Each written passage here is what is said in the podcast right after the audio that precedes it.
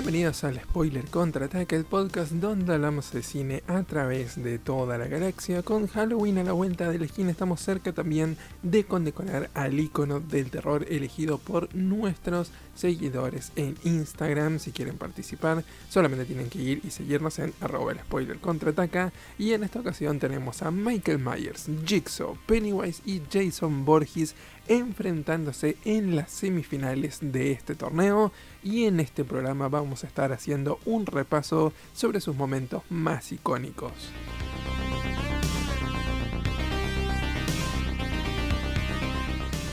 Buenos días, buenas tardes, buenas noches, donde sea y cuando sea el momento que están escuchando esta edición del podcast. Buenas tardes en este caso para mi compañero Santi. Santi, ¿cómo estás? ¿Qué haces, Pablito? Y sí, esta vez venimos con, un programa un poco diferente, ¿no? En vez de hablar una, una peli en específico, una serie en particular, vamos a hablar de, este torneo de icono del terror que, que armamos en la cuenta, que dio bastante sorpresa por, eh, por, el, por todo el trayecto que venimos teniendo hasta ahora. Exacto, para aquellas personas que quizás escuchan el podcast y no nos siguen en Instagram, cosa que deberían hacer, en arroba el spoiler contraataca, estamos realizando este torneo donde enfrentamos a diferentes figuras del cine del terror, las ponemos todas juntas y la gente, nuestro público, elige quién pasa a la siguiente ronda para determinar, como bien decías, a cuál va a ser el icono del terror en este 2020, en esta edición del torneo. Y sí, tuvimos algunos duelos que en verdad llamaron mucha atención, como por ejemplo el que arrancó este torneo, que fue el de Mr. Babadook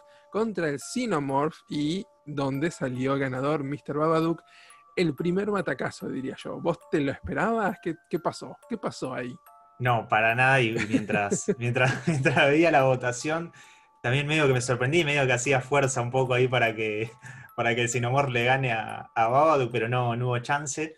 Y como algo que hablamos también en, el momento que hicimos la votación, este duelo y también como el que, el que le sigue en, esta llave fueron los únicos que hicimos sin la imagen de los personajes, o sea, solo pusimos el nombre de cada uno en la, encuesta. Y yo creo que un poco tuvo que ver eso, ¿no? Como que la gente al no ver la imagen del Xenomorph no lo asociaba al personaje, por ahí el nombre solo no se le venía a la mente ese, personaje. Estamos hablando del caso del Xenomorph de Alien. Y yo creo que por eso también ganó Babadook. Es posible, es posible, aunque hubo varios defensores de Babadook por lo que me estoy contando, así que eso también tiene que ver. Igual hubiese sido un duelo bastante interesante que se venía después porque mm. de haber pasado el Xenomorph, que no pasó, pasó Mr. Babadook, se hubiese tenido que enfrentar a Jason, que Jason le ganó por paliza a Leatherface, pero paliza mal, y ahí no había equivocación, no había chances de nada. Jason se, se, la llevó de una ese, ese duelo. Eh, a mí me sorprendió un poco eso, porque yo pensé que Leatherface iba a tener muchos más fanáticos.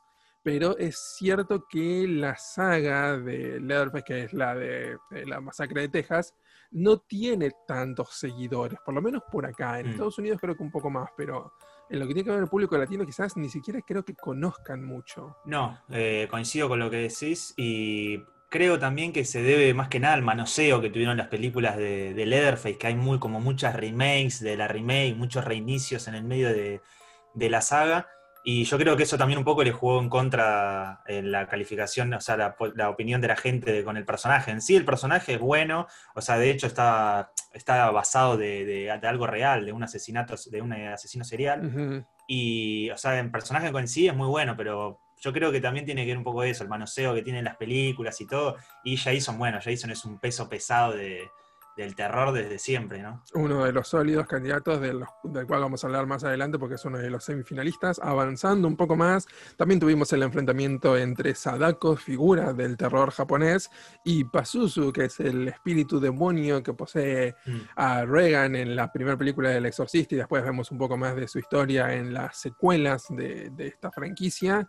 Que ahí, bueno, ahí Pazuzu se impuso, lo cual creo que era un tanto predecible. Si bien yo personalmente, en cuanto a personajes, creo que Sadako es mucho más icónica. Esta niña vestido blanco, pelo largo, saliendo del pozo me parece que la figura de ella en, la llamada es mucho más icónica, pero es cierto que El Exorcista tiene como otro calibre la película en sí. Sí, sí, y aparte en sí los memes también, ¿no? O sea, vos lo ves a Sadako y está llena de, memes también, o sea, en sí todos los, personajes acá que tenemos en este mini torneo, la mayoría tiene sus memes y y sus fans también a partir de eso, ¿no? Sí, también. Y un duelo que yo no, no sabía cómo iba a salir era el que enfrentaba el siguiente a Mike Myers, a Michael Myers y a Ghostface de Scream, mm. porque estos son dos personajes muy queridos. Si bien Ghostface en esto que venimos hablando de ser un poco bastardeados, tuvo sus parodias y se volvió mucho tiempo como un personaje cómico por la clásica mm. película Scary Movie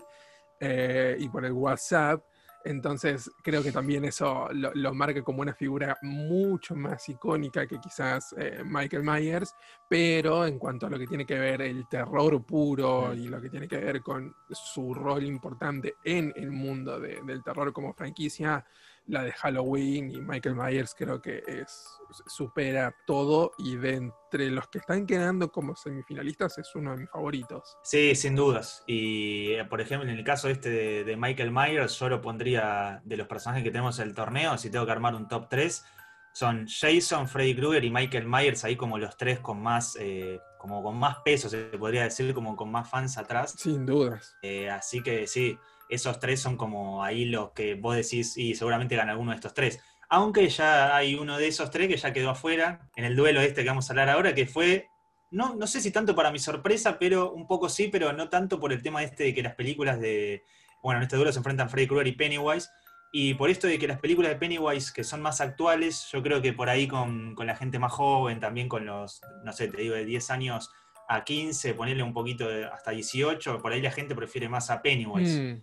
Claro, y también creo que Freddy tiene un poco eso de, la figura gastada, mm, de que quizás a Freddy ya lo vemos más como personaje de videojuegos en algunas cosas, como hablábamos la otra vez en Mortal Kombat y todo eso, pero creo que en cuanto a terror puro, si bien el concepto de Freddy en la primera película me pareció sensacional, creo que Pennywise da un poco más de miedo, para empezar porque es un payaso. Y, la gente ya de por sí naturalmente le tiene cierto miedo a los payasos. Freddy se volvió tan ícono de, comedia un poco en sus películas y la manera en cómo mata a la gente que quizás también me parece un poco más lógico esto. Si bien creo que en cuanto a la historia del cine de terror en general, Freddy es mucho más influyente que Pennywise, entiendo un poco también de dónde surgió esta, esta votación. Después Pennywise fue a ganarle a Pinhead, que Pinhead se enfrentó con Candyman en la primera ronda. Dos personajes poco conocidos dentro de todo. La verdad es que eh, Candyman no es tan relevante, no es tan popular. Y Pinhead tiene como un público muy específico. Es un público mm. muy seguidor de todo lo que tiene que ver con la, saga de Hellraiser, pero no, no creo que salga mucho más de allá. Lo que sí son palabras mayores e íconos gigantes en el mundo del terror son las que se enfrentaron en el otro enfrentamiento, ¿no? Sí, en Drácula Frankenstein, que yo medio acá me lo, me lo vi venir al ganador que terminó siendo Drácula. De hecho, yo entre los dos, que también voté o lo voté a Drácula. Y sí, también lo siento como un más peso pesado al lado de Frankenstein. Si bien es verdad, los dos son tremendos íconos. Mm. Eh, yo creo igual que por ahí Drácula, más que nada por el público en general y por la gente, el rango de edad que vota en la, encuesta, eh, está un escalón más atrás que los tres que nombramos antes, que son Michael Myers, eh, Jason y Freddy. Sí. Pero Drácula ahí también es un contendiente ahí bastante fuerte. Pasa que con los vampiros, viste que se fueron dando cosas muy raras a lo largo de los años en las películas. Tenemos encarnaciones muy distintas. Muchas parodias. Sí, es como bastante bastardeado también el personaje. Eh, y en lo que sería la última batalla de esa primera etapa, tuvimos a Chucky y Jigsaw, que se lo llevó Jigsaw. Yo eso no me esperaba. Jigsaw, personaje de la saga Saw, pueden verlo ya sea como figura de títere o como el humano asesino detrás, la mente maestra detrás de cada muerte. Eh, y sorprendentemente le ganó a Chucky y le ganó a Drácula. Sí, también. Eso, eso me llamó la atención. A Chucky por ahí medio que me lo, me lo vi venir por esto de que hablamos también de que la saga del juego del miedo también tiene muchos seguidores. Mm. Pero que le gane a Drácula, la verdad me, sorprendió bastante. Porque Drácula es un personaje bastante fuerte. O sea, vos podés comparar después lo que es la saga Juego del Miedo con sus seguidores con, con poner las películas de Drácula individuales, pero como personaje, Jigsaw contra Drácula, yo digo, bueno, le gana Drácula, pero no, mirá, le ganó, le ganó Jigsaw. Sorprendió, sorprendió. Y bueno, ahora ya habiendo hecho ese recorrido, pasemos directamente a lo que son las semifinales de este torneo, en el primer cruce que vamos a estar viendo ya en las próximas horas en nuestra cuenta de, Instagram, que es Pennywise, justamente que lo mencionas, contra Jigsaw. Este, este duelo que va a estar marcado ahí por el payaso o la cosa en general contra este asesino que es muy maquiavélico y que busca maneras muy complicadas de matar a la gente. Comencemos con Pennywise, hagamos un recorrido por lo que tiene que ver la historia de este personaje, un poco de lo que tiene que ver el, el impacto en las historias en sí. Yo quiero comenzar dando unas estadísticas un poco rápidas porque si hablamos de Pennywise, tenemos como la opción de hablar del de los libros, del de la primera mm. miniserie o el de las dos nuevas películas eh, dirigidas por el argentino Muschetti. Eh, estaba por decir Muscari, pero ese es otro. sí, ese está vinculado al teatro, ¿viste? Muscari dirigiendo IT. Eh, bueno, pero si bien uno lo recuerda como esta figura tan atemorizante, como esta, este payaso que podía tomar diferentes formas, incluso porque no es un payaso, no tiene muchas muertes en, su haber, por lo menos en pantalla. De hecho, las dos últimas películas son las más leves de todas y solamente creo que vemos dos muertes, si no me equivoco, muy poco más de eso. Eh, más que algún jumpscare o algún susto así medio repentino, no, no tiene tanta sangre en sus manos. En la miniserie había matado a cinco personas, pero si nos remontamos a lo que tiene que ver con la historia de las novelas y con toda la historia previa de, Pennywise, más allá de lo que tiene que ver lo que vemos en pantalla, sí podemos estar hablando de un asesino bastante poderoso, donde se puede llegar a calcular entre más de 500, entre 500 y 600 personas asesinadas, porque recordemos que esta es una criatura milenaria. Es una criatura que viene casi desde la formación del universo y en Derry solamente, en la historia de, todos los años de Derry, tiene ese, ese contador de muertes, el cual puede ascender incluso más, teniendo en cuenta que más allá de que duerme durante 27 años, siempre que despierta empieza a cazar y la gente que desaparece usualmente desaparece por, por culpa de, de Pennywise, pero pensando un poco por lo que tiene que ver por la, forma que toma eh, este personaje en pantalla, remontémonos primero a la miniserie de 1990 donde Tim Curry fue el, que interpretó a, Pennywise. ¿Qué recordás? ¿Qué te parecieron esas, esas películas? ¿Y por qué sentís vos que destaca Pennywise en la historia? Y en la, en la primera adaptación que se hizo de Pennywise, eh, recuerdo, aparte muy noventosa, es así la, todo lo que tiene que ver con esa miniserie es muy noventoso. Hmm. Eh, en sí, el personaje de Pennywise, cómo estaba caracterizado, y ya es más, o sea, alejándonos de las películas más actuales, es más parecido a un payaso de verdad. Eh, con esos pelos así, con la, con la pintura que tiene en la cara. Y es como que en ese sentido el personaje, y más porque en ese momento yo era más chico, cuando, cuando la vi, hmm. eh, me da como más miedo. O sea, si tengo que hablar de qué me da más miedo, si el personaje viejo o el nuevo, el de la película de Muschietti, y me quedo con el, con el viejo. O sea, es un mm. personaje que así como está caracterizado, es un payaso que vos tranquilamente te lo puedes encontrar en la calle y te cagas de las patas. Así como está, o sea, te hace un gesto o algo en alguna esquina y me cago todo. Sí, es como que a mí me gustó la versión de Bill Skarsgård en las películas, sí, creo que él está brillante en el rol, pero sí creo que, como vos decís, eh, creo que el vestuario ayuda mucho. Las nuevas películas le dan como un vestuario un poco más antiguo, y, es un payaso como medio fuera de época, pero el, de la miniserie eh, tenía una apariencia que vos decís, sí, es un payaso de una fiesta, o sea, es mucho más cercano.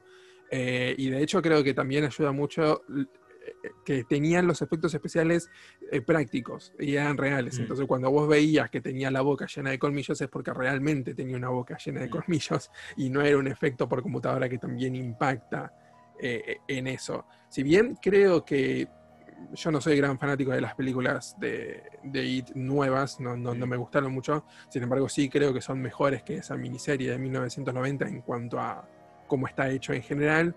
Sí creo que algo que me gustó mucho de esa miniserie y que incluso el terror hacía bastante en su época es que son muy luminosas, ¿no? es que ocurren en la oscuridad absoluta, no es que está Pennywise medio tapado entre sombras o con mm. movimientos rápidos, no, te lo muestran lisa y llanamente de un abierto, bien iluminado todo, entonces el terror está en la representación de, ese payaso. En las nuevas es como que está todo muy oscurecido, algunas cosas pasan muy rápido. De hecho, anoche estaba viendo nuevamente la, la primera de It que está en Netflix y y es como que sus apariciones son tan repentinas, tan rápidas, con música tan fuerte que no, no, no me termina de cerrar tanto. Eh, ¿Vos qué decís que ganaría si hiciéramos una encuesta? ¿Elite de 1990 o Elite de ahora? Y yo me la juego a que gane el de ahora. Más que nada por esto que hablábamos de, lo reciente de las películas y también porque claro. coincido con vos, a mí tampoco es que me, gustaron tanto las dos de Andy Muschietti, un poco más la primera que la segunda, pero sí, coincido, o sea, es, verdad que al ser más reciente el personaje y al por el rango de edad que, que dijimos al principio que, vota normalmente, es muy factible que gane, que gane el de las nuevas. Mm. Ojo, igual es verdad, o sea, Billy Skarsgård hace un trabajo increíble con el personaje, pero si me decís en caracterización y en lo que me da más miedo a mí personalmente, o sea, a mí me daría más miedo encontrarme al del 1990 en la calle que al de Bill Skarsgård. Coincido, coincido, así que bueno, ese es un poco un repaso sobre, sobre Pennywise, que lo veo como uno de los candidatos, pero bueno, ya vamos a ver, porque Jigsaw viene sorprendiendo, ¿no? Sí, y Jigsaw, que es este, este personaje que en las películas del juego de miedo está interpretado, va, estuvo interpretado por Tobin Bell, eh, hasta cierto punto, que recordemos encima las películas del juego del miedo parten de, un corto que realizó James Wan. Mm. Primero se hizo el corto en el año 2003, que lo hizo con Leigh Whannell, que es el, director de, la, película El hombre invisible, que salió a principios de este año. Ya había debutado igual con Insidious, me parece que Insidious capítulo 3, pero bueno, en esta es como un trabajo más importante de, de Leigh Whannell. Y a partir de ese corto es que empiezan las películas del juego del miedo y dice, bueno, listo, vamos para adelante con, esta, con estas películas que te diría que al principio no iba a ser una saga. Las películas de Juego del mm. Miedo arrancaron ahí siendo una película individual, la primera del año 2004, dirigida por James Wan y justamente Leigh Wan, el también que lo ayudaba con el guion. Y es un presupuesto bastante escueto. De hecho, si nos fijamos, la película tiene un presupuesto de 1.200.000 dólares, que para ese momento, o sea, no es mm. nada, es una película de bastante bajo presupuesto. Y si nos vamos a, a lo que recaudó esa primera película, que son más de 100 más de 100 mil dólares, eh, más de 100 millones de dólares, perdón. Eh, o sea, ya es un número bastante importante. Y más que nada teniendo en cuenta por el, género, o sea, el género de terror, todo lo que conlleva. Y, la historia, porque en sí la historia para hacer de, de, juego de miedo no es la, típica película de terror que, bueno, hay un par de personas y hay un, un, asesino serial y los va matando y así nomás. No, es como que tiene un trasfondo más de atrás, o sea, el personaje este que hace Tobin Bell de Jigsaw que de hecho a Jigsaw le ponen ahí en. le ponen en realidad los medios, ¿viste? Ahí en la mm. película. Eh, él no se describe así, eh, pero medio que ahí ya te muestran la primera película que tiene un trasfondo que es interesante después eh, irlo repasando, que después ya lo, siguen explotando en la, segunda película, con estas muertes misteriosas, o sea, cómo es que trabaja este asesino serial, cómo es que, que junta a estas personas, por qué las mata.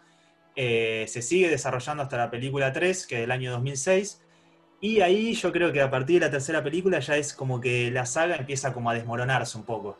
De hecho, si, repasamos, solo James Wan está nada más en la primera película. James Wan, el director del conjuro, ¿no? De, director de, que tiene experiencia ¿no? en, el, en, la rama de terror.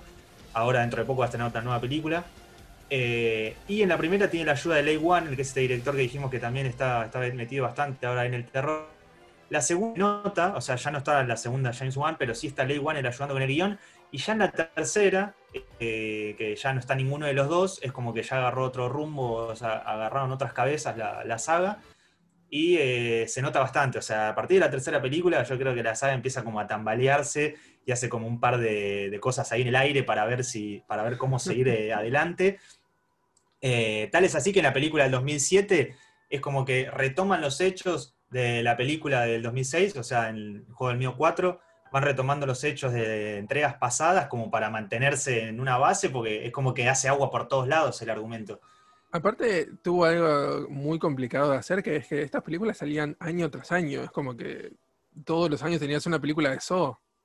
Eso, eso quería decir también, porque al ver el boom que fue la primera, que recaudó 100 millones de dólares con ese bajo presupuesto que tuvo de un millón, eh, dijeron, ya está, acá encontramos una mina de oro.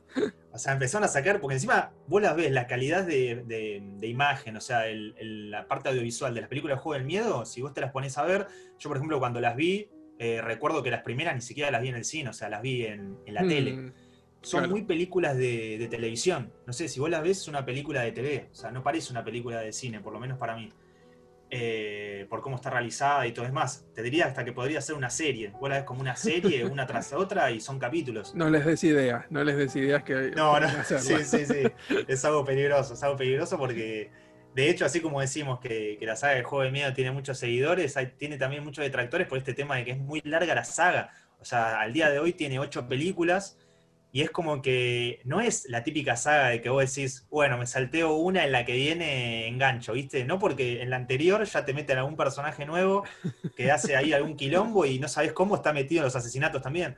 O sea, tiene también como eso. Además, no lo necesita, o sea, eso es como, es tan básica la idea, es como este, bueno, Jigsaw, este asesino, eh, Jason Kramer, ¿es no? El nombre, creo, John Kramer, John Kramer John Kramer es como este asesino que quiere venganza y por eso pone a esta gente que tiene como una historia muy particular y un pasado con el cual lidiar y los mata de una manera que tenga aunque algo que ver con los errores que están cometiendo, como estas muertes poéticas.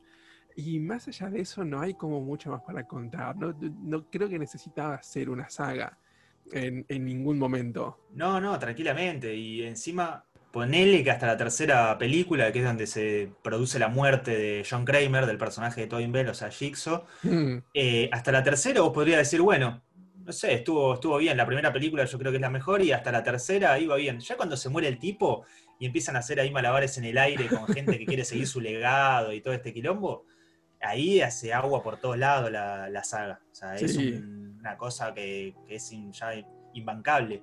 Eh, de hecho, bueno, siguieron haciendo películas, así como decíamos, sucesivamente desde el 2004 hasta el 2010, que se estrenó la de So 3D, y ya después, a partir de esa, tuvieron que pasar siete años hasta que salió Jigsaw en el 2007, que justamente para esa, para el 2017, ya vuelve Leigh Whannell, y se nota un poco ahí que vuelve a estar metido ahí eh, en el guion, hmm. pero no, la verdad que en el medio hay más, o sea, entregas bastante mediocres en comparación con la primera y ponerle alguna que otra que zafa, pero en sí la saga es bastante, bastante floja. Pero bueno, es, una saga de terror y como hay, la gente quiere ver sangre y lo que no nos mm. falta en el juego del miedo es sangre. O sea, hay muertes que son eh, muy locas, tienen hasta péndulos colgando, tienen que meter manos en sierras, tienen que cortarse parte de su cuerpo para poder seguir adelante. O sea, es muy sádica toda la saga y bueno, a la gente que le gusta, le gusta el terror de encima sangriento es algo que es eh, de sus favoritas. Después eh, también tenemos las calificaciones que les fueron dando. Yo te digo, si hacemos un ranking con las calificaciones que les terminó dando Rotten Tomatoes a cada una, la primera, la que salió en el 2004, queda como primera, que tiene como 49%. Ya después tendríamos que saltar a la sexta, que tiene 39%. después vendría la, la, del, la segunda, la del 2005 y después ya tenemos la del 2017 y ya después son, eh, fueron rankeadas bastante bajas, o sea, 19%, 13%, 10%, que tengo que admitir que esa, la de So 3D, la del 2010, esa no la vi, de hecho es la peor rank. Hmm. Eh, es como que ahí supuestamente ellos querían hacer el cierre de las de Jigsaw en el 2010, era como The Final Chapter, y las pelotas de Final Chapter vieron la guita y dijeron vamos a seguir con esto que nos sigue dando de comer y lo siguieron. Y de hecho vamos a tener eh, el año que viene, vuelve, para los que estaban esperando las películas del Juego del Miedo, que no salen desde el 2017, vuelve el año que viene eh, Jigsaw, pero vuelve con esta película que se va a titular Spiral, ya no se titula So, eh, y va a, estar, eh, va a estar metido Chris Rock, este actor cómico que, bueno, es la voz de Marty en Madagascar, están Son como niños con Adam Sandler, es mm. bastante, bastante conocido. Eh, es muy fan, el chabón es muy fan de, la saga del juego del miedo y les propuso ahí a los cabezas de, Lionsgate, que es el estudio que, produce las películas, toda la película de toda la saga, eh, les propuso darle una lavada de cara, una lavada de cara a la saga, les presentó una historia y ellos estaban ahí con ganas, los de Lionsgate, de, hacer la novena película, porque esta Spiral va a ser la, película número 9, y no encontraban ahí como el enganche con la, que, con la última que estrenaron y bueno, les llegó esta idea de Chris Rock y le dieron para adelante y encima va a estar también eh, Samuel Jackson, así que hay un atractivo bastante importante como para poder verla. La verdad que sí, lo que pasa es que ya a estas alturas eh, Samuel Jackson no es como sello de confianza porque a él le encanta estar en películas malas, pero le fascina, pero pues seguramente va a ser divertida por lo menos, porque él por lo menos está en este tipo de películas malas, pero que divierten, así que eso... Sí, y me lo imagino a Samuel Jackson agarrado en cadenas con un péndulo a punto de cortarle las extremidades y mandando una puteada de esas icónicas que manda. Sería muy buena. Y sería muy bueno, la verdad. Y bueno, como para agregar ahí, para, para cerrar con esto de, de Jigsaw, esta película de Spiral, la que sale el año que viene,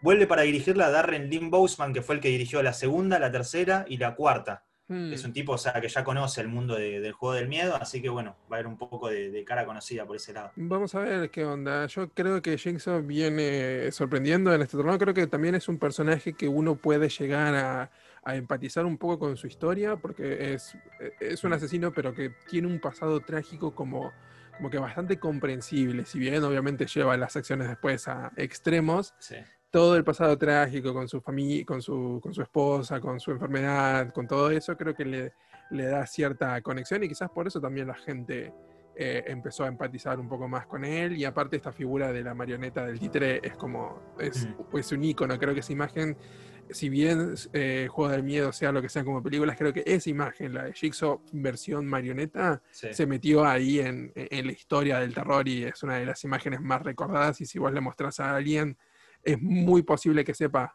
Ya sabe automáticamente. Exacto. De la misma manera, creo que en lo que tiene que ver el siguiente duelo, una de las cosas más recordadas en el mundo del terror va a ser la máscara de Michael Myers, ¿no? Exactamente, y sí, porque ya nos metemos en, el, en la saga de Halloween, que es otro contendiente que habíamos dicho, es de lo más fuerte de este torneo, y justamente se enfrenta en esta llave con eh, Jason Borges. Así que acá tenemos un, un encuentro de duelos pesados.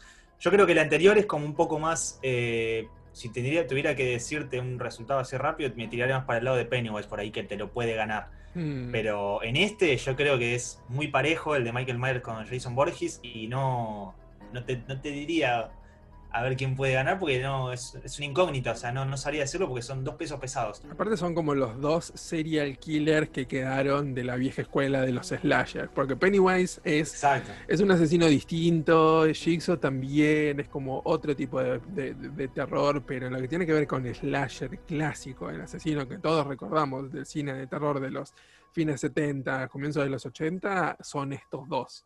¿Qué me podés decir de la saga de Halloween? Y bueno, sí, para meternos de lleno con, Michael y su saga de Halloween que arrancó en el año 78, vamos a decir que hasta el día de hoy tiene 11 pelis, en el medio también con muchas idas y vueltas, pero sí, el personaje arrancó en el año 78 con la película de John Carpenter, la clásica película, presentándonos a este personaje, a Michael Myers, que es un chico, ahí lo vemos, eh, creo que no me recuerdo bien, pero creo que tiene 6 años en ese momento, y que es, un, es una persona que están ahí en, son fechas de Halloween y sube hasta, hasta el segundo piso de su casa y mata a su hermana, eh, a Judith Meyers. Y ahí es como que empieza bien su historia. Es un, es un chico que no se sabe por qué lo hizo, eh, lo mandan ya a la correccional. Y de, a partir de ahí él empieza a formar esta, esta personalidad de Mike, Michael Myers, bien como se lo conoce, hmm. y su icónica máscara, que también, si hablamos de máscaras icónicas, la de Halloween y la de Jason son dos máscaras que en cualquier lugar vos se la mostrás a alguien y decís, sí, esta es la máscara de Michael o esta es la máscara de Jason. O sea, son inconfundibles. Remarquemos que la máscara de Michael Myers es en realidad una máscara de William Shatner. Sí, sí, sí. William Shatner, actor que estuvo en Star Trek también en otras películas, sí, sí. Es cuando se, se reveló ese dato de que era de que era Shatner, o sea, fue unas me reí por todos lados, la verdad que fue algo bastante bastante bizarro, porque el tipo usa esa máscara para matar a la gente y toda pálida, y vos lo ves si es el tipo, después cuando te imaginas que Shatner te, te morís de risa, pero no, la verdad que esta, la primera película de Michael Myers eh, de 1978, la verdad que fue como un antes y un después, y ya es como que acá catapulta lo que es eh, el slasher, así como se, como se lo conoce, hmm. eh, en esta típica película de adolescentes que hay un asesino serial y los empieza a eliminar, o sea, sin un porqué, sin, sin sin importarle nada, empieza a matar gente. Eso creo que es lo, que más... Ah, John Carpenter es un genio, es un maestro absoluto y creo que en esta película se muestra más que, más que nunca, porque tenemos que recordarle a la gente que en esa época el slasher no existía casi como mm. género, no, no estaba, fueron estas películas junto a estos personajes icónicos de los que estamos hablando los que marcaron ese comienzo y una de las cosas sensacionales de Michael Myers como personaje era que no tenía esa motivación. O sea, todos mm. los otros tenían como, bueno, son asesinos y tienen alguna razón para matar. Acá no, acá es como, es un asesino que no, no se entiende por qué lo hace y no importa por qué lo hace y eso le da mucho más terror. Sí, exactamente. Aparte los, estos planos que también usa, usa Carpenter en la película, como que también te pones en la mirada de, Michael Myers con esta primera persona que nos muestra y su respiración. Hay varias muertes, es más, la primera muerte que ya ves, que es cuando mata a la hermana, vos sos, Michael Myers básicamente, o sea, estás viendo cómo la está matando, mirás el cuchillo, mirás todo. Eh, y bueno, parte por eso de lo que decíamos de, esto de un matar sin un porqué, es también un atractivo que tuvo, tuvo la película, y la cantidad de muertes también, porque es una película que no se anda con, con rodeo, o sea, el tipo hasta mata a un perro, o sea, ese como que mata por doquier, sin importarle nada. Eh, tenemos también a Jamie Lee Curtis en la película, que es donde estaba dando sus primeros pasos, que es Laurie Strode, que ya después se convierte en un personaje icónico de toda la saga de Halloween. Hmm. Tenemos eh, a Donald Pleasence también, que está como el doctor Loomis, que es este doctor psiquiatra que está siempre atrás de Michael, que es como el que le hacía el tratamiento cuando él estaba internado. Eh, bueno, y cuando se escapa del hospital en esta primera película es cuando él empieza a perseguirlo por todos lados porque él sabe que Michael Myers no puede estar suelto porque es un tipo extremadamente peligroso y nunca, nunca termina de entender bien esa manera de pensar que él tiene, esta, esta cosa de por qué mata siempre. Entonces, eso ya es motivo suficiente como para tener que tener mucho cuidado si el tipo se escapó. Que bueno, vuelve justamente a la ciudad de, de, Haddon, de Haddonfield, que es eh, justamente donde él vivía cuando era, cuando era chico, donde mata a la hermana, que yo creo que acá es estas típicas eh, ciudades también icónicas, porque son así como en mm. Pennywise es Derry, o como en Jason es eh, Crystal Lake, no me acuerdo bien. Sí, eh, sí Crystal Lake. acá es Haddonfield, o sea, son ciudades que son icónicas en estas películas de terror, o sea, vos ves ese nombre y ya sabes de qué, de qué es la película, o sea, ya cuando te presentan mm. ese pueblo o esa ciudad, ya, ya, ya puedes darte cuenta de, de qué viene la mano. Eh, siguiendo con la película del año 78, que es su primera, después tenemos la secuela, Halloween, en, eh, Halloween 2, que es en el 81, que acá ya no está John Carpenter como, director, pero sí está muy metido en lo que es el tema del guion y el desarrollo de los personajes. Esta está dirigida por eh, Rick Rosenthal y retoma donde terminó la primera, que en la primera lo vemos a Michael ahí que se cae de la casa, después de que Donald Plinsens, el Dr. Loomis, le mete un par de tiros para que dejen paz al personaje de Jamie Curtis se cae y desaparece. Como estos personajes así de, terror, ahora también como pasa con, otros que sobreviven. Vos le podés cagar a tiro, le podés meter un bazucazo o lo que sea, que el tipo va a sobrevivir. Eh, y bueno, en esta secuela se retoma desde ahí, desde, el escape de, Michael Myers y cómo intenta sobrevivir en esa ciudad que lo está buscando ahora. Entonces él empieza ahí a arreglárselas como para escaparse y también tomar venganza porque vuelve detrás del personaje de, de Laurie Strode de la primera película eh, y también se da una revelación, que acá es yo creo que una de las más controversiales de toda la saga de Halloween, que es que se revela que Laurie Strode es la hermana de Michael Myers. Y es como que eso es, ahí ya empiezan a ver, eh, yo creo que a partir de esta película donde empiezan a ver estas eh, inconsistencias en la historia, porque ya después hay algunas entregas que van a venir más adelante que los retoman, algunas que no le dan pelota a eso, otras como la del 2018 que te dice, no, no, eso fue una boludez que dijeron los medios. claro, eso fue una boludez que dijeron los medios para echar las pelotas.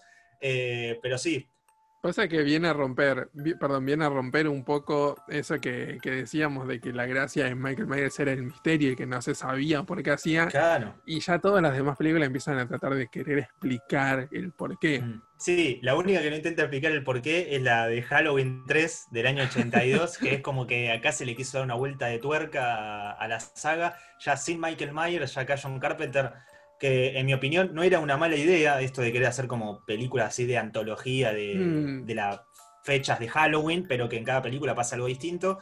Eh, en esta ya es como que acá cambia completamente la historia, o sea, ya no tenemos a, Michael, de hecho hay personajes que ni aparecen de, de, la entrega anterior, y ya se va para otro lado, o sea, tiene algo que ver más con máscaras de Halloween, con medios androides ahí metidos en el medio, con unos tipos de traje. Eh, una película bastante confusa para la saga, o sea, vos ves el título Halloween 3 y decís, uh, mirá, se viene otra nueva de Michael Myers, y te encontrás con esta película que ni siquiera lo nombran a Michael, y, la verdad que fue una de las más flojas de la saga, o sea, de hecho fue una de las que menos recaudó con 14 millones.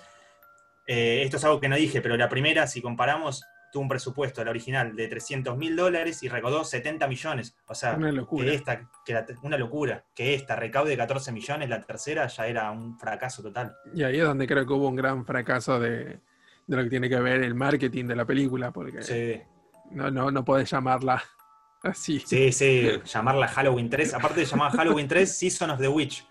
O sea, medio que ahí le agregaban ahí ese, ese subtítulo, pero no creo que incluso hubo gente que quiso demandar a, la productora porque en los trailers y todo la película se promovía como una... Publicidad engañosa. Exacto, entonces querían demandar porque no tiene nada que ver con la, la, franquicia que venía haciendo hasta el momento, así que así de loco se puso la gente.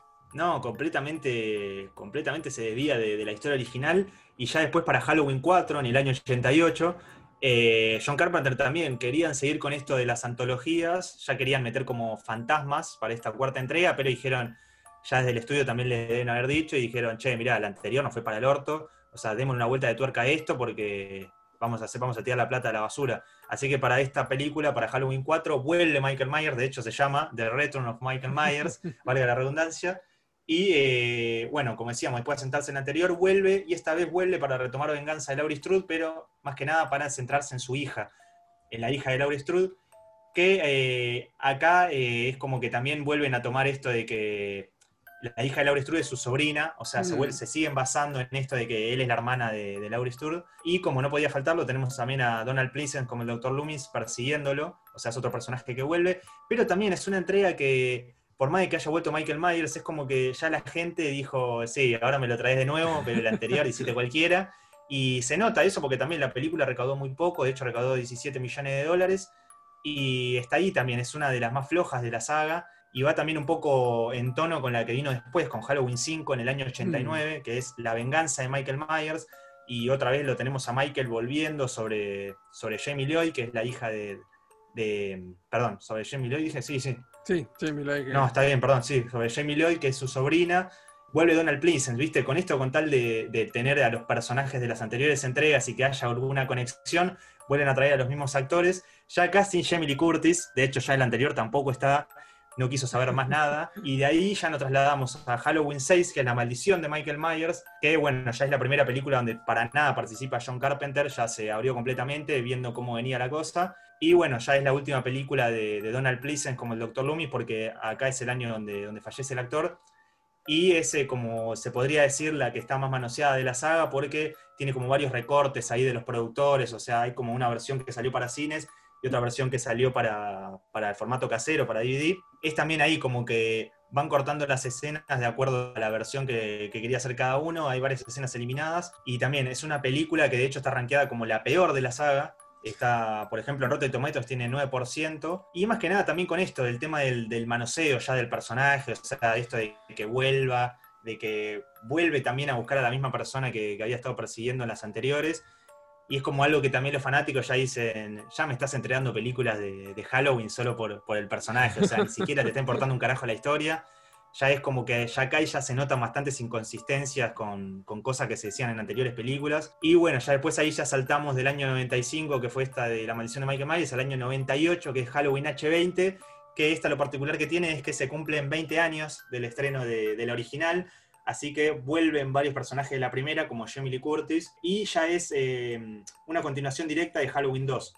O sea, ya las anteriores secuelas no importan, ya directamente se centra en Halloween, en lo, cómo terminó la de Halloween 2 en 1981, y es la denominaron ellos como una línea temporal alternativa. O sea, no quisieron tener quilombo por si el día de mañana hacían otra película y dijeron, esta película es una línea temporal alterna, así que no hinchan las pelotas de si, hay, inconsistencias o no. De hecho, tiene la particularidad, la particularidad que por ser que volvía Jamie Lee Curtis también y por el 20 aniversario de, la original, es la más taquillera que tiene la saga hasta que se estrenó la de, la de Rob Zombie en el año 2008, eh, sí, 2008, no, 2007, hasta que se estrenó la de Rob Zombie en 2007. Esta es como la más eh, hmm. taquillera que tuvo y era como un nuevo, un nuevo renacer para la saga, porque ya venía bastante manoseada anterior, anteriormente y esta es como que le dio una, lavada de cara.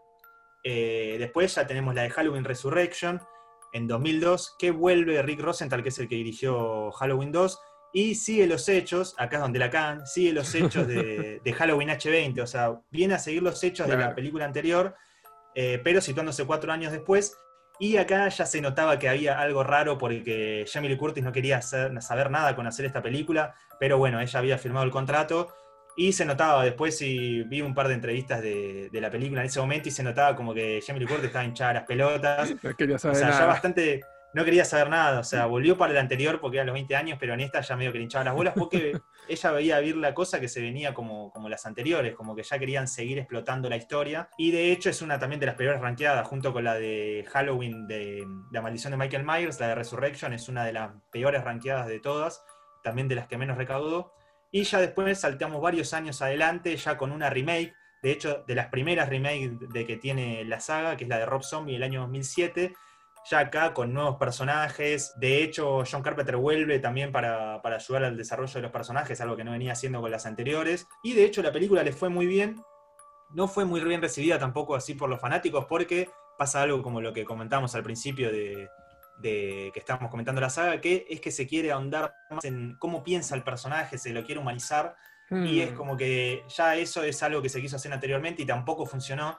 Eh, más que nada por esto de que se mantenía el misterio en lo original de, qué era lo que llegaba a matar a Michael, o sea, siempre estaba eso como latente de por qué es que este tipo hace esto que hace. Y acá ya cuando se quiere empezar a profundizar en eso, es como que la gente tampoco le gusta y entonces, bueno, se ven los números después y también en, en lo que fueron las críticas. De hecho, si bien la primera recaudó 80 millones, a la segunda ya no le fue tan bien, a la secuela que salió en el año 2009, y pasó algo parecido con, otras entregas de la saga, que es que tuvo de dos cortes alternativos, un final en cines y otro en, la versión casera, que cambiaba un poco eh, las muertes del final, pero bueno, son dos películas, así como remake, no sé qué te pareció a vos en su momento cuando salió la, remake de Rob Zombie, pero tampoco es que fueron tan bien recibidas por, el, por los fanáticos en general de, de la saga. Sí, pasa que Rob Zombie es como es un director medio complicado, mucho no, mm. no me termina de atraer. Creo que sí, de todas formas es como de las mejores de Halloween eh, hasta ese momento, después de la primera. Creo que es como de... Mm. Después de la primera fue una de las que mejorcito trabajó con el tema de, de, Halloween y quiso hacer como su propia cosa, algún tanto diferente. Pero de todas formas no, no es como un gran fanatismo que despierta en mí comparado con lo que se viene después. Sí, que ya venimos a, ya ahí nos citamos en el año 2018, o sea, más de 10 años, va, menos, 9 años después, la película que vuelve a contar con, con mm. Jamie Lee Curtis como Laurie Strode y vuelven a meterse con, el tema de, la hija. Y esta es una historia, o sea, es la primera de, de toda la saga que está producida por el estudio Blumhouse que es un estudio que últimamente, yo diría en los últimos 10 años, viene metiéndose muy de lleno con todo lo que son las películas de terror, de personajes clásicos o historias originales. Hay algunas que las hace bastante bien, o sea, hay un par que están, están bastante bien logradas, otras ya son muy, muy cliché de, terror, o sea, ya hay un par que, son, son muy calcadas de otras películas que ya se han estrenado, pero bueno, le daba como un este tono nuevo, de hecho yo creo que es de las más sangrientas de, toda la saga de Halloween, más mm. que nada por las matanzas que hay, eh, y tenemos, bueno, como decíamos, a Michael Myers escapándose del hospital, algo que es muy parecido a, lo que sucede en la primera película del año 78. Y lo que tiene esta en particular es que borra todo, exactamente todo. No hay nada de las historias anteriores, ni de Halloween 2, ni de lo que vos quieras. No existió, no pasó. O sea, no existió nada. De hecho, es también medio raro cómo enganchan con el final de la del 78. Con el hmm. final de la 78 te muestran que se escapa, que Michael Myers se escapa, pero nunca te muestran que lo agarran. Acá es como que ya está crecido Michael, ya es una persona muy mayor y lo tienen agarrado ahí eh, en, este hospital psiquiátrico. Ya no mencionan al, va, sí lo mencionan al doctor Loomis, pero es otro doctor el que está encargado de Michael, que de hecho está como más eh, influenciado por Michael, es una persona que está eh, como obsesionada por cómo, cómo piensa Michael, y de hecho se convierte también como una especie de antagonista en la película este, este doctor. pero como decíamos, tenemos ya una Jamie Lee Curtis que vuelve, que está al mejor estilo eh, Linda Hamilton en Terminator, o sea, mm. vuelve ahí como una Sarah Connor con armas, con todo. O sea, aposta, es una película muy Terminator, podría ser tranquilamente una, una, línea alternativa de Terminator, porque la ves ahí a, a Jamie Lee Curtis con armas en un sótano, una casa llena de, alambres de púas, como esperando que, Michael la venga a buscar, porque sabe que, la va a tener que ir a buscar. Y de hecho, es la, la, más taquillera de la saga, logró recaudar 255 millones de dólares. O sea, ni siquiera la primera, o sea, la primera igualmente para la época es un número importante, 70 millones de dólares, mm. pero esta eh, fue una locura lo que, lo que logró recaudar. Y recordemos que van a tener eh, dos secuelas más. Eh, no quiero decir cómo termina esta película para no spoilear, pero va a haber una más el año que viene que se va a llamar Halloween Kills. Y también vamos a tener Halloween Ends, que prometen esta gente de Blumhouse promete que va a ser como el capítulo definitivo del cierre de Michael Myers, por lo menos por un buen tiempo. Hmm. No así como venía pasando anteriormente, que teníamos películas cada cinco años, pero prometen que con Halloween End se le va a dar un buen cierre. Y ya estuve, estuve viendo un poco ahí como viene el tema del desarrollo de Halloween Kills, que es la del año que viene, la secuela directa de esta del 2018, y prometen que va a tener eh, más sangre que cualquiera que otra que, de la hmm. saga y más violencia. Así que bastante, bastante hype por esa película. Y en esta, a Jamie Lee Curtis, sí, yo cuando vi un par de entrevistas de esto, habla muy entusiasmada de esta reboot de, Halloween. La verdad es que se la ve muy enganchada y muy feliz con lo que están haciendo. Y esta película, debo decir que sí, me gustó muchísimo cuando la vi, estuvo muy bien realizada. Creo que rescata a la perfección eh, eh, el tono y el estilo de la primera película. Eh, así que se nota mucho acá que hay un, buen trabajo y mucha pasión detrás de, de, este proyecto. Así que la verdad es que es interesante y sí coincido en que espero que Blumhouse le permita esto, porque los directores mismos dijeron que no tienen intenciones de seguir más allá de la tercera, de que ese es como todo lo que quieren hacer. Jamie Lee Curtis también dijo que es, es, ahí y termina y ya está. Así que esperemos que Blumhouse le permita hacer eso. Me sorprendió las cifras que me dijiste, de 255 millones aproximadamente, teniendo en cuenta que esto es 40 años después de la primera. 40 mm. años y logró esa, esa cantidad de plata. Eso demuestra el icono que es Michael Myers en, la cultura popular. Así que la verdad es que es sorprendente. Una franquicia que yo espero que tiene un derrotero similar, pero lamentablemente no tiene como ese revival, esa buena, ese buen final que podemos esperar de Michael Myers, es su rival en este torneo, Jason Borges, protagonista de la saga de, de Viernes 13, que tiene 12 películas muy cerquita de, de las 11. Y ahí, palo a palo, ¿eh? Exacto. a ver por quién sigue haciendo películas. Exacto. Y se estrenó en 1980, o sea, solamente dos años después de, de Halloween. Así que tienen como un derrotero bastante similar. En este caso, creo que Jason y la franquicia de Viernes 13 fue mucho más vapuleada y recibió como el peor tratamiento de las películas de terror, como pasan en estas sagas tan eternas que cuando ya llegan hacia su final se terminan convirtiendo en cualquier cosa. Más allá de un reboot del que vamos a hablar un poquito más adelante, que tuvo sus pretensiones en 2009, por ahora está como bastante muerto literalmente el nombre de, Jason en lo que tiene que ver el mundo cinematográfico, pero remontémonos al año 1980, donde salió la primera película de Viernes 13, el comienzo de esta saga, donde peculiarmente Jason como personaje no hace más que una simple aparición al final de todo, como una especie de guiño, de un ganchito un poco más, pero la verdadera asesina de toda esta esta película en particular es la madre de Jason, mm. Pamela Borges, acá en el Crystal Lake, como lo mencionabas antes, este campamento icónico en el mundo del terror y donde van a morir siempre la gente en toda esta saga. Porque Jason está ahí esperándolos. Pero bueno, en la primera es como el nacimiento de, de Jason luego de que su madre fuera decapitada por los sobrevivientes de la masacre que ella estaba estaba realizando. Recordemos que Jason como personaje tiene una historia bastante, bastante peculiar, mayormente él es el rival, el antagonista de, de todas estas películas, pero él tiene como una historia bastante triste de joven, ahí casi ahogándose en el, en el lago con los 11 años que tenía, cuando justamente estaba ahí en, ese, en el Crystal Lake y la madre estaba trabajando ahí como cocinera constantemente estaban abusando de él, se burlaban de sus, de sus discapacidades mentales, eh, todo el tiempo era como víctima de, del acoso y del abuso, como fuimos aprendiendo a lo largo de toda esta, esta franquicia. Y ahí en esos momentos, en su infancia, es también donde empezó a tener como este odio hacia todo lo que tiene que ver la juventud que va al, Crystal Lake a drogarse y a tener relaciones sexuales y es por eso casi como que es un icono de esta saga que Jason siempre mata a todos estos jóvenes que van ahí para, para hacer esas cosas.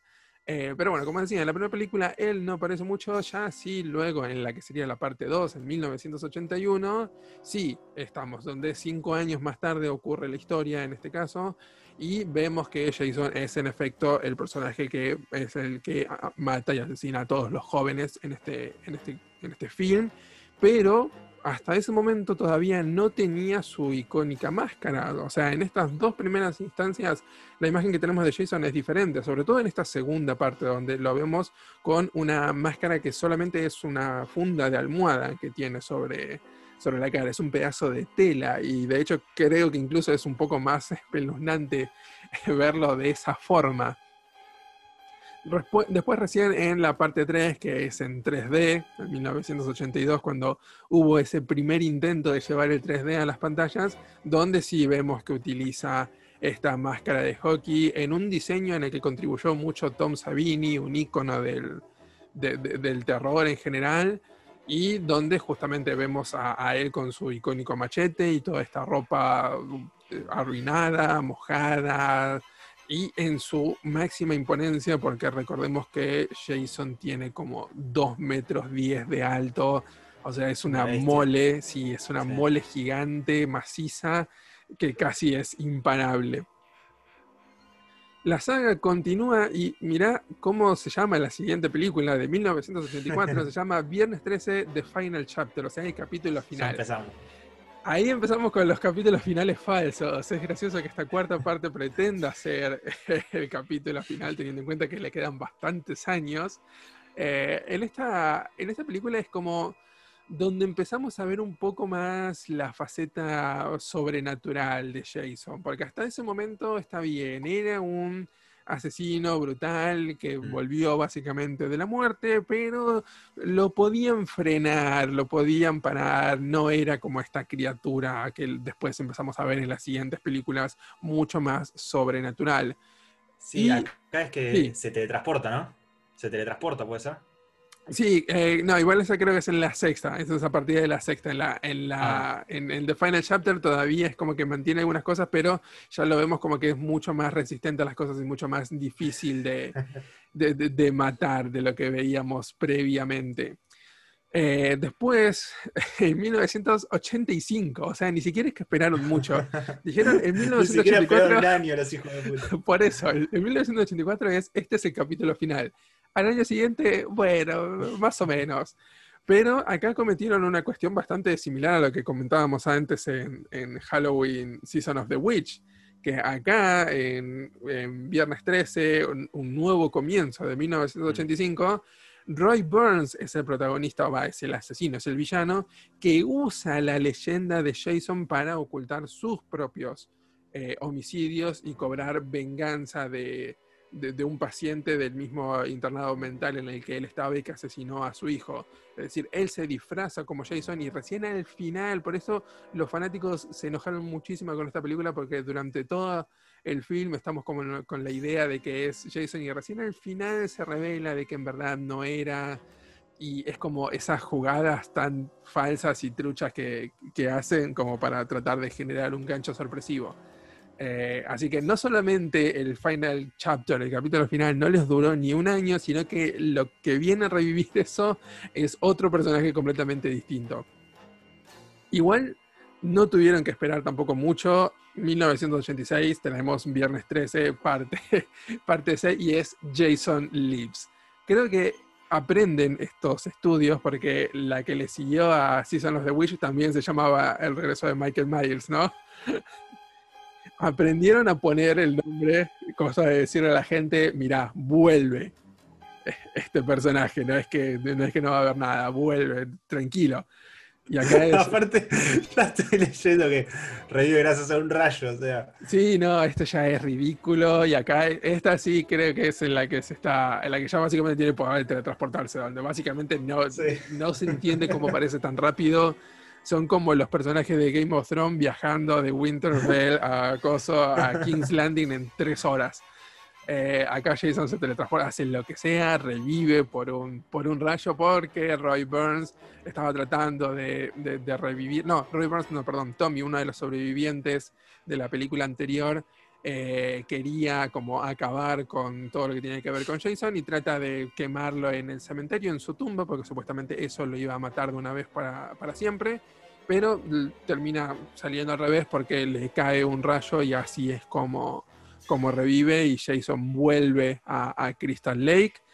Esta ya es donde empiezan a meter estas cosas sobrenaturales, empiezan a meter un poco de humor, empiezan a ser como otra cosa muy diferente a lo que venía siendo la saga de Viernes 13 hasta ese momento. Y después de esa locura es cuando ya, o sea, ¿cómo explicar lo que viene a ser la debacle de las últimas películas del mundo de, de Jason? Es una locura absolutamente impresionante. 1988 tenemos Viernes 13 de New Blood, la nueva entrega, Sangre Nueva ya básicamente acá se les acabaron todas, todas las ideas y mandaron como a los X-Men a enfrentarse a, Jason, básicamente. Porque hay una chica que tiene poderes telequinéticos, hay otra que tiene como otros poderes así de, ver el futuro, eh, Jason estaba en el fondo del lago, revive.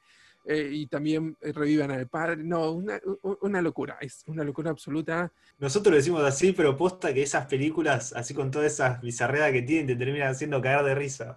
Y la verdad es que sí, creo que e, e, esa es la gracia ya. En estas instancias ya terminan de ser una franquicia de terror y se vuelve una comedia involuntaria, porque es tan tan ridículo y no, no sería más ridículo, creo yo, y eso que mirá que siguen subiendo de nivel en lo ridículo que pueden ser, pero en la siguiente, en 1989, donde la película ya se llama Jason Takes Manhattan, o sea, como Jason se apodera de, Manhattan.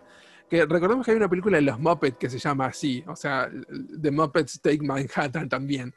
Así que no solamente le robaron a los Muppets, sino que le pusieron un título estúpido para lo que tiene que ser una, una película de, terror. Acá tenemos a un grupo de, jóvenes en el último año de lo que tiene que ser el instituto que viaja en un crucero muy lujoso que se dirige justamente a Nueva York. Ahí tenemos a una protagonista que es, bueno, el clásico grupo de este tipo de, de films y las visiones que empiezan a tener muchos de estos estudiantes empiezan a hacerse realidad cuando Jason Borges revive de su tumba en el agua por error, otra vez con electricidad en este caso, y logra subirse a, este barco donde básicamente va a empezar a, matar a, absolutamente todos. Cuando llegan, después de una gran cantidad de idas y venidas, Jason termina en las cloacas, ahí es donde intentan escapar y Jason básicamente es arrastrado otra vez por el agua contaminada por residuos tóxicos, en lo que supuestamente sería la muerte definitiva de Jason hasta ese momento. Así que la verdad es que en ese momento todos decían, bueno, ¿qué más podemos hacer? ¿Qué, tan ridículo las cosas se pueden, se pueden poner? Ya lo matamos, ya pusimos poderes sobrenaturales, ya, ¿qué, más podemos hacer? Y bueno, en 1993, Jason va al infierno, es la nueva película.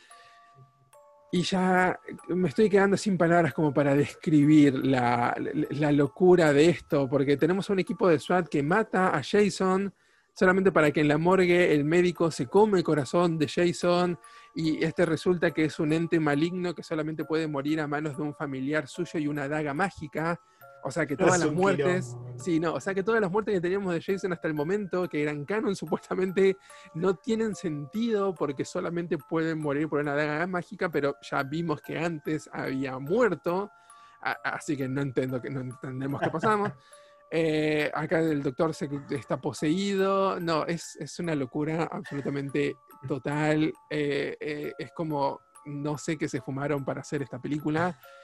Y ya cuando nos estamos quedando sin ideas y decimos, bueno, a ver, ya lo revivió un rayo. Ya pusimos a los X-Men para que lucharan contra Jason. Ya fue a Nueva York. Ya fue al infierno. ¿A dónde más puede ir? Bueno, al espacio. en 2001, Jason X, Jason va al espacio y esta es una película que yo digo, no, ¿cómo pasamos de Crystal Lake a una nave espacial? donde Jason queda criogenizado por accidente y despierta en el año 2450 y termina básicamente fusionándose con una especie de nanorobots que le dan como un poder excepcional.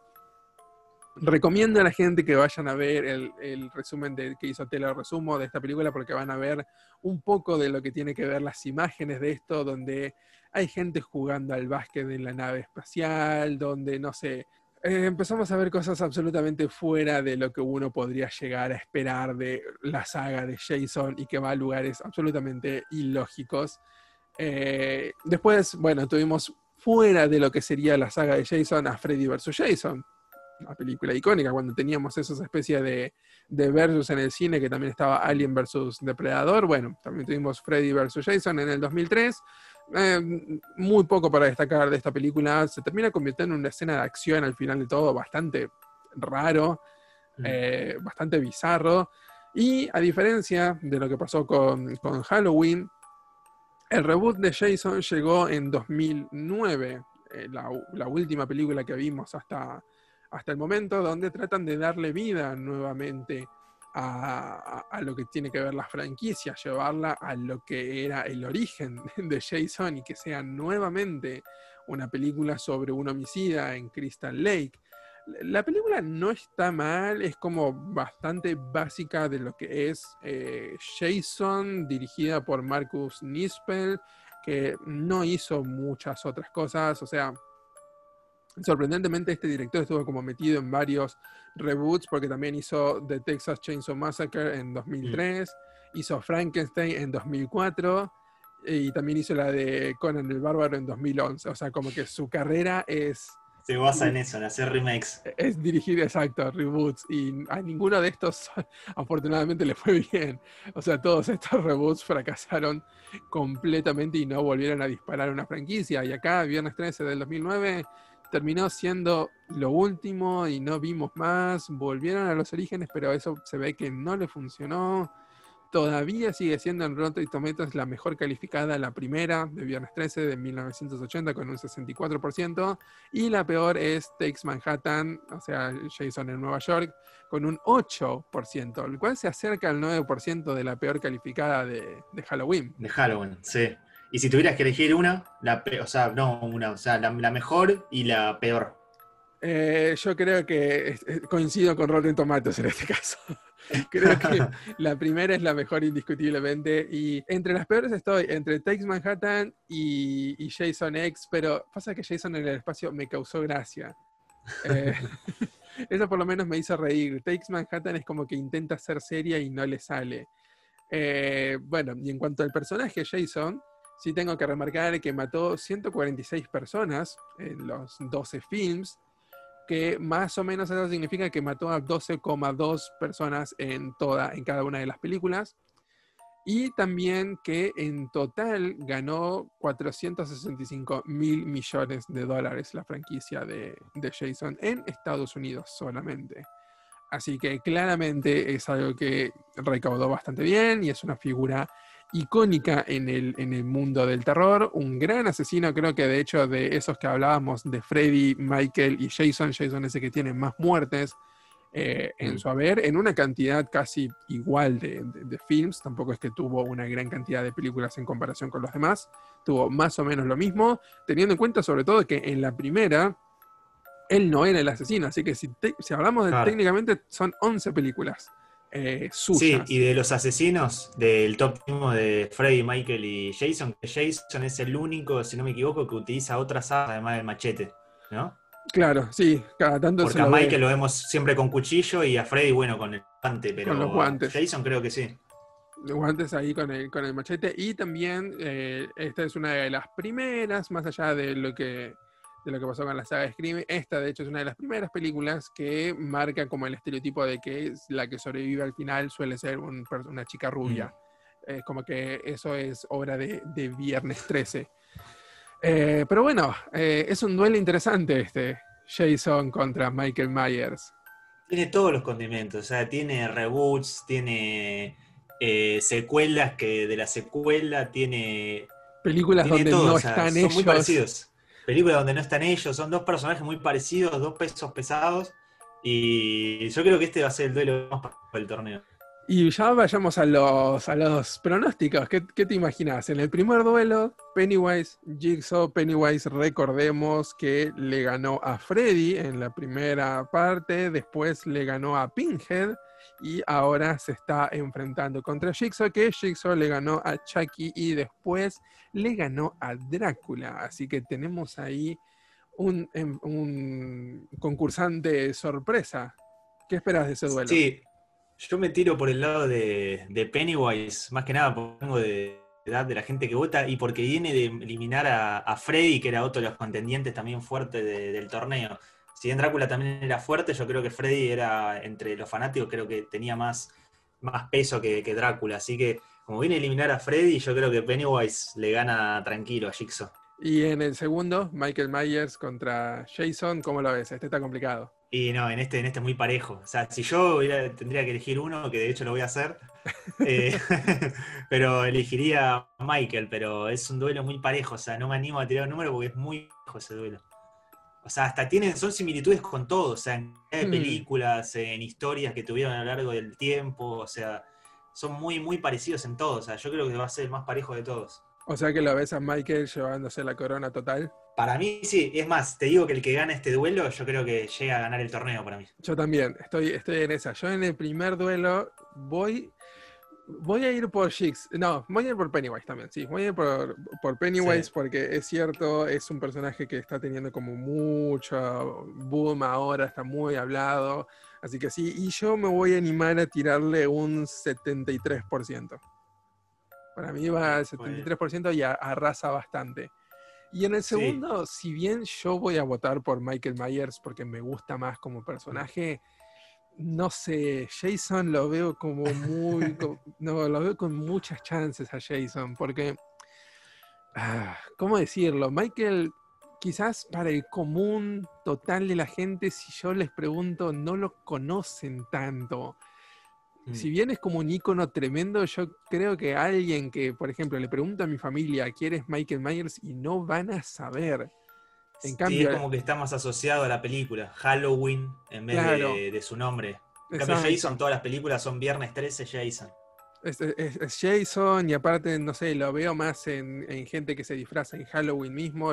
acá por lo menos es más Jason como un ponele la máscara de Jason está en todos lados, uno piensa en máscara de hockey, piensa inmediatamente en Jason, así que yo voy a ir por, por Jason, pero muy peleado, quizás 61%. Sí, y encima ahora que estoy viendo el, el cuadro de cómo fue el que llegaron hasta acá, tampoco es que no tuvieron ningún duelo difícil ¿eh? hasta enfrentarse ellos, porque recordemos la primera ronda, Michael se, enfrenta con, se enfrentó con Ghostface y Jason con Leatherface, así que ya tuvieron duelos como para quedar eliminados. Tuvieron duelos complicados y después Michael Myers con Pazuzu, que si bien no es un personaje conocido en sí, la película del exorcista es como muy eh, conocida y ahí también se lo, se lo llevó, así que Michael viene de ganar cosas difíciles.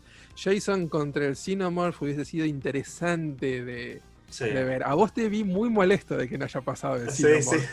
Pero sí, muy... sí, me, dio muy. Me, mucho, me, puso, muy mal que se haya ido en primera ronda. No te digo que por ahí, si después perdía con Pennywise, bueno, por ahí era entendible, porque Pennywise, con lo que decíamos, que es como más actual, hay un boom ahora con el personaje, pero que se haya ido en primera ronda y con el Babadook, no tengo nada en contra de Babadook, pero es una sola película el chabón y no me parece, o sea, puede ser, es un buen personaje, pero no me parece icónico como el Cinemore, con esto que estamos hablando de, de Michael Myers y Jason, que son personajes pesos pesados en el género, el Cinomorph era un ícono, loco, y se lo bajaron en primera ronda.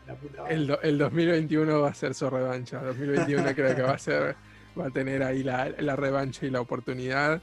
Eh, vamos a tener que seguir buscando más personajes, pero bueno, sí, entonces vos vas por Michael ganando todo y yo voy más por Jason. Para mí Jason se lo lleva a, este año. Puede ser. Así que bueno, vamos, vamos a ver.